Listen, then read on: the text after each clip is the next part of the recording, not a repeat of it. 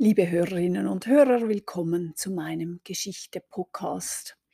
Ich bin Nicole Billeter, freischaffende Historikerin, und wir gehen heute weiter in den Erzählungen zu den Hexereiprozessen in der Eidgenossenschaft.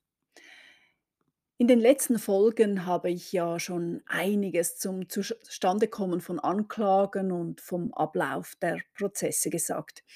Ich möchte nun eine längere Passage aus einem Fall schildern. Da sehen Sie, dass alle Themen, die wir schon besprochen haben, vorkommen. Es geht um das Urteil gegen Margareta Schönin von Maschwanden, die am 29. Juni 15 77 zum Tod verurteilt wurde. Die Quintessenz ihrer Verbrechen wurde im Urteil so dargelegt. Zitat Margareta Schönin von Maschwanden, so hier gegenwärtig steht, hat bekannt und eingestanden, als sie etwas Zeit, große Armut, Hunger und Mangel gelitten habe, wäre der böse Geist, der Teufel, in eines wohlbekleideten Mannes Gestalt zu ihr in ihre Stube gekommen, habe ihr ihr Elend und Armut vor Augen gehalten, dazu verheißen und versprochen, so sie sich an ihn ergebe, auch ihm folgen und das tun würde, was er sie heiße, wolle er ihr genug und so viel geben, dass sie keinen Mangel mehr haben müsse. Und habe sie hiermit berät, dass sie sich Gott des Allmächtigen ganz und gar verleugne und sich dem bösen Feind ergebe. Darauf habe er sich gegenüber ihr, dass er Kleinbrötli heiße, genannt und mit ihr seinen Willen vollbracht.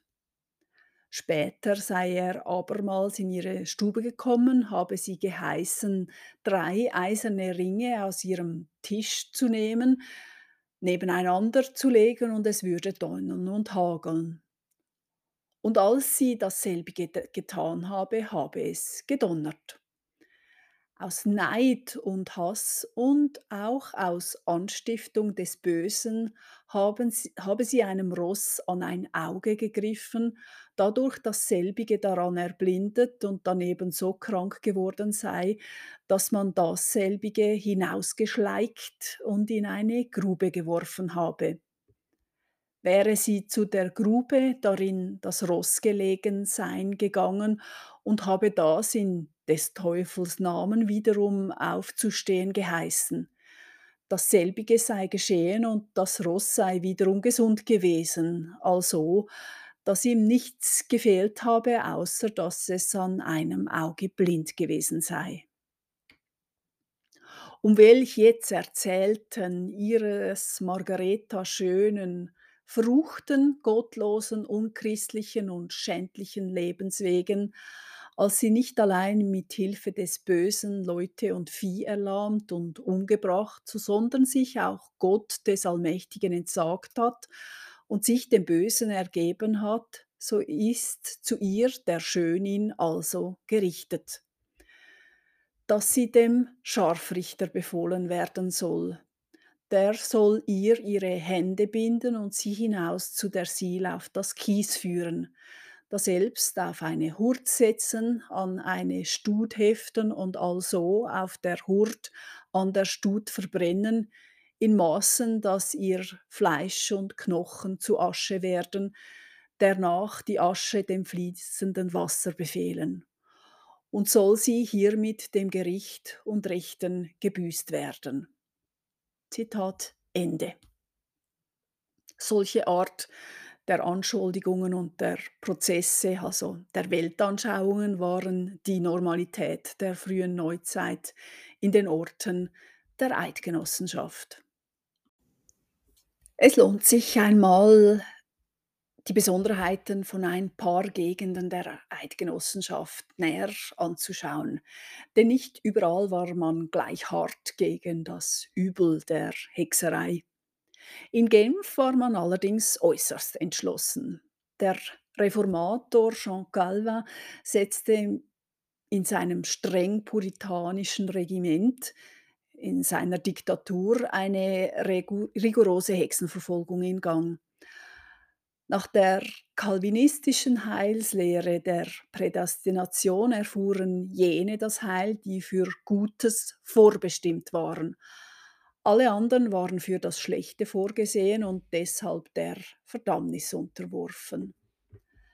Calvin hebt in seinen Schriften denn auch den Teufel sehr hervor. In seiner Gedankenwelt unterwirft sich der Mensch dem Teufel willentlich. Und deshalb nahmen die Verfolgungen unter seiner Führung einen heftigen und besonders grausamen Charakter an. Während der einflussreichsten Zeit Galvins von 1542 bis 46 sind 58 Todesurteile ausgesprochen worden. Dies in kurzen vier Jahren. Und auch ein Freispruch hieß nicht immer, dass man tatsächlich frei kam.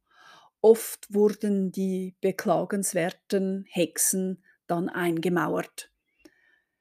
Die Urteile zum Tod auf dem Scheiterhaufen wurden praktisch immer ohne Milderung vollstreckt. Das heißt, die Opfer wurden vorher nicht erdrosselt oder mit einem Sack Schießpulver um den Hals im Feuer hingerichtet.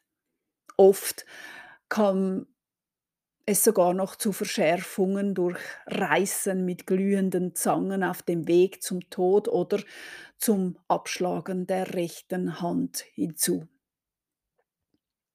Gerade in Genf ist auch eine unheilvolle Sinnverbindung zwischen der Pest und Hexenzauber früh belegt und taucht als Motiv immer wieder auf. So war 1542 die Pest Anlass für eine massenhafte Verhaftung von sogenannten Pestsäern. Die Pest wurde demnach von ihnen, eben diesen Hexen, mit Pulvern und Salben verbreitet. Die streng angewandte Folter ergab weitere Verhaftungen und 1545 wurden dann 34 Pestsäherinnen und Pestsäher verbrannt. Dieser Zusammenhang erscheint erneut eine knappe Generation später. 1571 wird in einem Brief eines Zürchers an seinen Vater darüber berichtet. Zitat Wisst, lieber Vater, dass es hier bei uns in Genf wieder besser zu gehen beginnt, denn dem ehrsamen Rat missfiel das große Sterben, und er nahm sich der Sache an. Wobei man zuletzt herausfand, dass es keine natürliche Pest war, sondern dass die Leute von den schändlichen Hexen durch das Anstreichen der Salbe jämmerlich getötet wurden.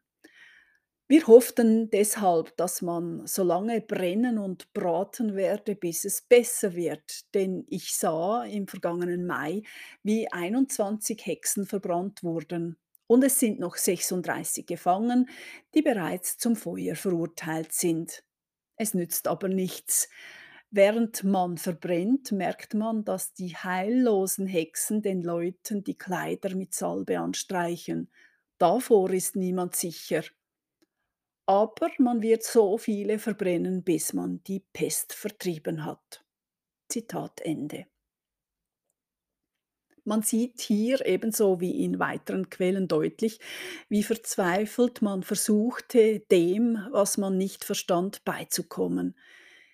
In dieser Sicht ist Milde unmöglich. Kommen wir zu Zürich.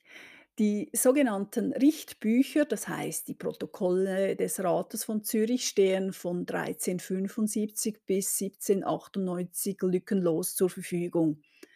Ebenso sind die Protokolle der beiden Räte noch vorhanden, zusätzlich zu zahlreichen losen Blättern, die weitere Informationen bergen.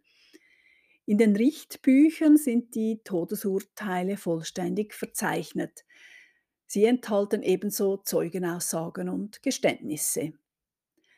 Bis zum Ende des 15. Jahrhunderts verhielt sich Zürich gegenüber Hexenprozessen zurückhaltend. Nirgends finden sich Spuren davon in den Chroniken, Stadt- oder Richtbüchern. Die Handwerker und Kaufleute, die in Zürich das Sagen hatten, erlaubten der Inquisition keine Macht. Denn der Rat hatte zu allen Zeiten ein schlechtes Verhältnis zu den Dominikanermönchen. 1339 wurden sie gar aus der Stadt verwiesen. Sie galten als Treiber der Inquisition und der Hexenverfolgung. Außerdem reagierte die Stadt geradezu allergisch auf die Einmischung von fremden Gerichten und als solche wurden sogar die Inquisitionsgerichte angesehen. Die Prozesse der damaligen Zeit waren in Zürich dann noch hauptsächlich Leumundsprozesse. Das heißt, je nach Art des Rufs der Beschuldigten wurde ein Prozess niedergeschlagen oder der Sache wurde weiter nachgegangen. Ein erster Fall von Zauberei in Zürich kam 1427 zur Sprache. Ein Bartholomä soll den Leutpriester von St. Peter verzaubert haben. Der Rat trat gar nicht erst auf die Beschuldigung ein. Der erste Prozess gegen eine Hexe wurde in Zürich dann 1462 geführt. Offenbar wurde er nicht durch Denunzierung ausgelöst, denn Zeugen stellten sich hinter die Angeklagte Annelie Sütterlin. In den Akten ist kein Urteil verzeichnet, sodass davon ausgegangen werden kann, dass Annelie Sütterlin freigesprochen worden sei. Im gleichen Jahr befasste sich der Rat mit einer Anklage gegen eine Frau Zimmermann aus der Landschaft, von der man glaubte, sie könne hexen. Auch diesen Fall handelte der Rat ohne Verurteilung ab. Margareta Stucki-Bucher gestand 1487 dann ein jahrelanges Verhältnis mit dem Teufel. Dies, nachdem ihr als Gegenleistung für ein Geständnis versprochen worden war, ihr Leben zu schonen.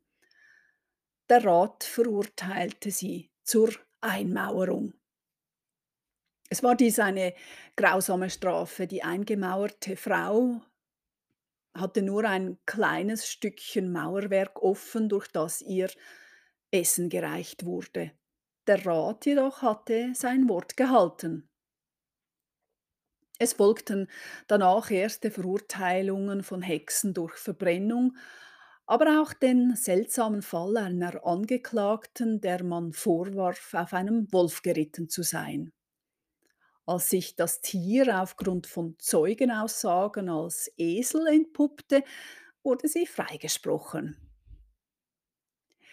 Es gäbe noch weitere Einzelfälle aufzuzeigen, die oft mit Ausweisung oder Freispruch endeten, beziehungsweise bei denen es gar nicht zum Prozess kam.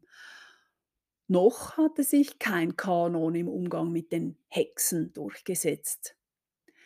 Diese Zurückhaltung blieb auch während der Reformation erhalten. Ulrich Zwingli hat sich zum Hexenwesen nie geäußert. Dies mag erklären, warum in seiner Hauptwirkungsstätte Zürich zunächst kaum Hexenprozesse stattfanden. Übrigens war die Verfolgung der Hexen in Europa weder ein protestantisches noch ein katholisches Phänomen. Beide Religionen wandten sich natürlich gegen dieses Verbrechen, aber nicht in allen ihren Gebieten kam es zu weitreichenden Verfolgungen. Aufgrund der relativ milden Haltung der Zürcher Obrigkeit war es umso, umso, überraschender, als 1570 die Verfolgungen plötzlich in großem Ausmaß aufflammten. In den folgenden 50 Jahren wurden viele Prozesse geführt, die in der Regel mit einem Todesurteil endeten. Im Laufe des 17. Jahrhunderts wurden es wieder weniger, die Verurteilungen nahmen schließlich rasch ab. Es scheint, als sei die Lächerlichkeit des Hexenverdachts durch einen Fall schließlich belegt bzw. beigelegt. Der höchste Geistliche von Zürich glaubte 1705, sein Haus sei verhext. Nachdem sich der Teufelsspuk als reale Gestalten erwiesen hatte, seine Dienstboten hatten sich miteinander vergnügt, war der Hexenglaube lächerlich gemacht. Danach wurden verdächtige Hexen vermehrt in vermehrt in eine Anstalt eingeliefert. Das Verbrechen wandelte sich zur Geisteskrankheit. Basel wiederum war einer der Orte, die früh mit Verfolgungen von Hexen begann. Bereits 1399 wurde eine Frau Göttelin wegen Zauberei verurteilt. Man warf ihr vor, einen Mann arm gemacht zu haben. Sie wurde für fünf Jahre aus der Stadt verbannt.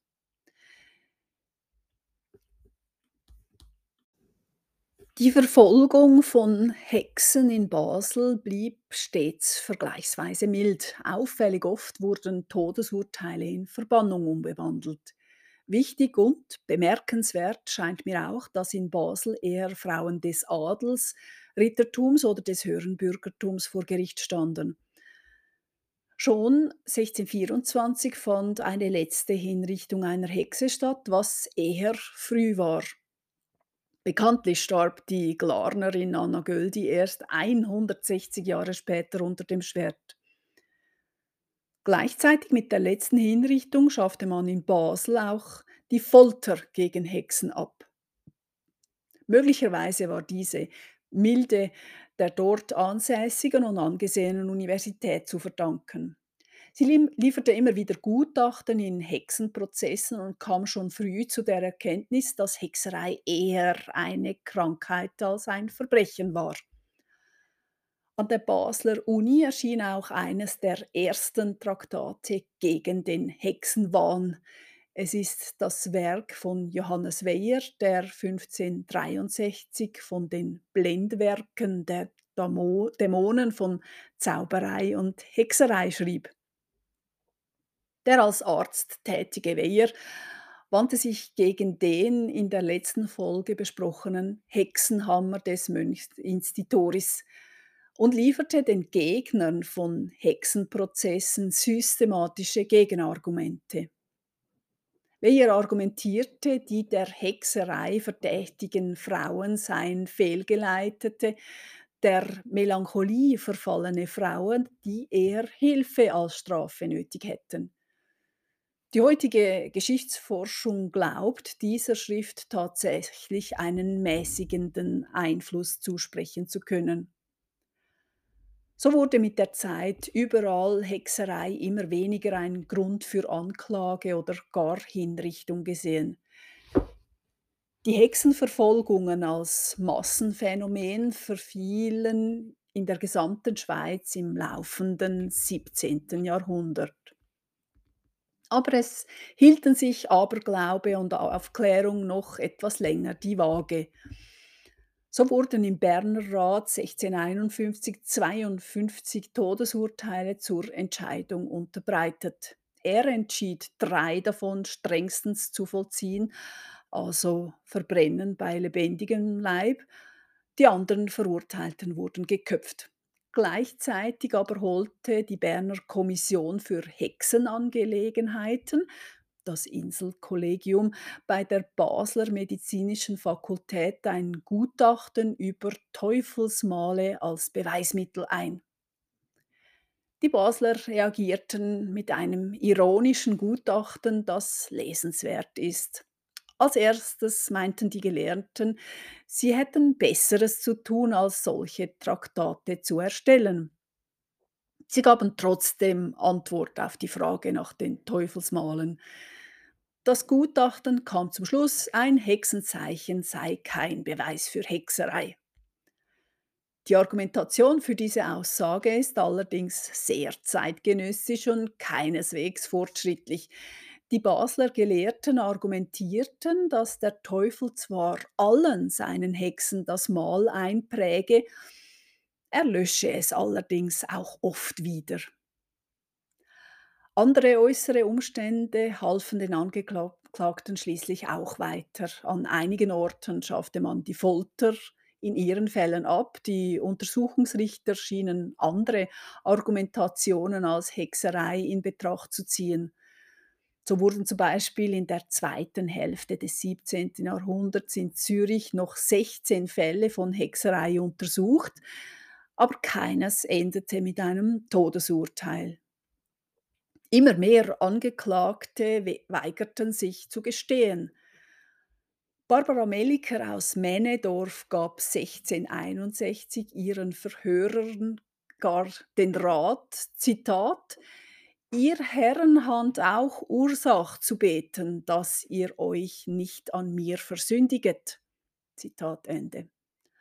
Trotz wiederholter Marter bis zur Streckung mit vier Gewichten und einer Prozessdauer von eineinhalb Jahren, trotz Einsperren ins Irrenhaus, trotz Observation und Indoktrination durch einen Pfarrer, blieb Barbara Melliker standhaft. Und sie kam schließlich frei. Ohne ein Geständnis konnte sie nicht hingerichtet werden. Sie war 17 70-jährig und sie steht damit am Umbruch zur Aufklärung, die Hexenbrände schließlich verunmöglichte. Besten Dank für Ihr Zuhören. Das nächste Mal schließen wir dann mit dem Hexenthema ab. Es gibt noch vieles zu sagen, aber mit einer weiteren Episode findet das Kapitel dann ein Ende. Auf Wiederhören.